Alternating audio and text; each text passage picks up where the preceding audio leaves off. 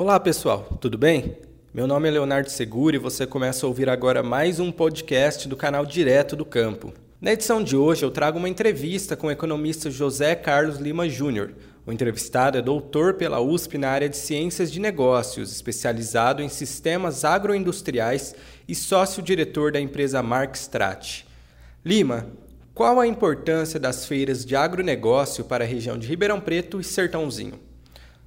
Quando você pega e considera a importância das feiras de agronegócio, primeiro o agronegócio ele acaba tendo esses eventos que é um modo de você concentrar num espaço físico é, as empresas que investem em tecnologias voltadas à produção agrícola ou produção pecuária. Aqui na nossa região, em Ribeirão Preto, nós temos a AgriShow, que é uma das maiores feiras voltada para a exposição de máquinas e implementos agrícolas, e acaba contemplando, né, principalmente as mais diversas culturas, não é específica como a Fenasucro, que acabou se especializando principalmente na, na área é, de sucro energética, quando a gente começa a observar em Sertãozinho, enquanto uma região muito importante para a produção de insumos destinados aí para as usinas ou para as agroindústrias canavieiras.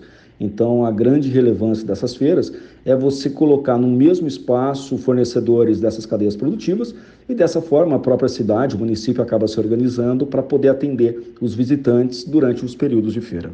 O que a tecnologia pode agregar ao campo? Quando a gente começa a pensar né, toda essa modernização do agronegócio, o fato é o seguinte: é, a tecnologia ela não é apenas um produto. É importante que quando a gente fala em tecnologia, a tecnologia ela pode ser um novo produto, ela pode ser um modo de você fazer alguma coisa, portanto se torna um processo, e ela também é tecnologia quando você coloca conhecimento aplicado dentro de uma pessoa, ou seja, as pessoas também fazem parte é, dessa tecnologia. Então, a tecnologia podendo ser um produto, um processo ou uma pessoa, nos últimos tempos, o agronegócio, ele, primeiro, ele começou a entrar no radar da sociedade como um todo, principalmente a partir de 2008, com a crise que teve nos Estados Unidos, na qual o Brasil aí não teve um embate maior, um problema maior, graças ao agronegócio, que acabou salvando uma paralisia que aconteceu na indústria e posteriormente aí na área de varejo e serviços. Portanto, o agronegócio acabou tendo essa, essa aparição para o mercado. Mas a tecnologia aplicada no agro, ela é feita há muitos e muitos anos.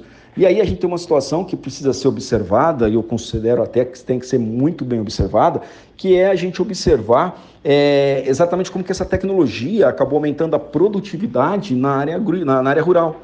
Porque um dos maiores problemas que o Brasil tem, e aí a gente volta lá na carta de Beiro Vaz de Caminha, em que ele argumenta, né, o que ele escreve, que aqui no país tudo que se planta dá. Isso, na verdade, é uma grande falácia. Cerca de 90% da terra do Brasil, sem os tratos culturais mínimos, você não vai ter uma produtividade adequada para poder comercializar. E ainda que a grande maioria das pessoas acabam falando que o agronegócio é um grande destruidor de natureza e coisa do tipo, a verdade é que hoje, se nós podemos comprar um alimento barato na feira, é porque aquele alimento foi produzido num volume cujo preço unitário permita que ele seja vendido por um meio muito mais barato. Se por acaso nós tivéssemos uma produtividade muito baixa, os alimentos custariam muito mais do que eles custam hoje. Então a tecnologia ela foi responsável por aumentar a produtividade sem entrar em novas áreas. Tanto que hoje, quando a gente começa a analisar ó, a taxa de crescimento da produtividade e a expansão das áreas agrícolas no Brasil, a produtividade nossa está crescendo 10 vezes mais do que a abertura de novas fronteiras. E o fato é que hoje o produtor, até para ele poder ter acesso a crédito junto às instituições financeiras, ele tem que ter um cuidado muito maior com o próprio controle dos recursos naturais disponíveis. E nesse caso eu não falo só recurso hídrico, como águas e rios, mas também em termos naturais, vegetais e colocando o próprio microbioma que está disponível na região dele. A expansão territorial das cidades traz riscos ao agronegócio no que diz respeito à área de plantio? Na verdade, quando você começa a olhar a expansão das cidades, é natural que um centro comercial, um centro populacional, ele começa a crescer, ele vai entrando em áreas até então que eram destinadas às zonas rurais.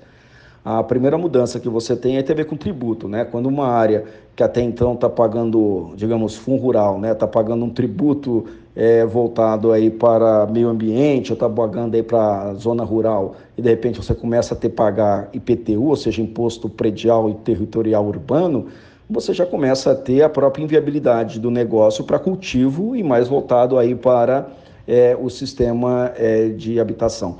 Então é natural que a própria evolução das cidades vá fazer com que algumas regiões fiquem mais voltadas a comércio e serviço, é o caso de Ribeirão Preto, enquanto outras vão acabar se ocupando muito mais é, da produção efetivamente agrícola pecuária. Eu acho que essa reorganização territorial vai acontecer, isso é algo que é inevitável e eu não vejo isso como nocivo, ao contrário, eu vejo isso como um processo natural de desenvolvimento. Você acabou de ouvir o economista José Carlos Lima Júnior, que falou um pouco sobre a importância das feiras de agronegócio para a região. O Direto do Campo fica por aqui. Muito obrigado pela atenção e até a próxima.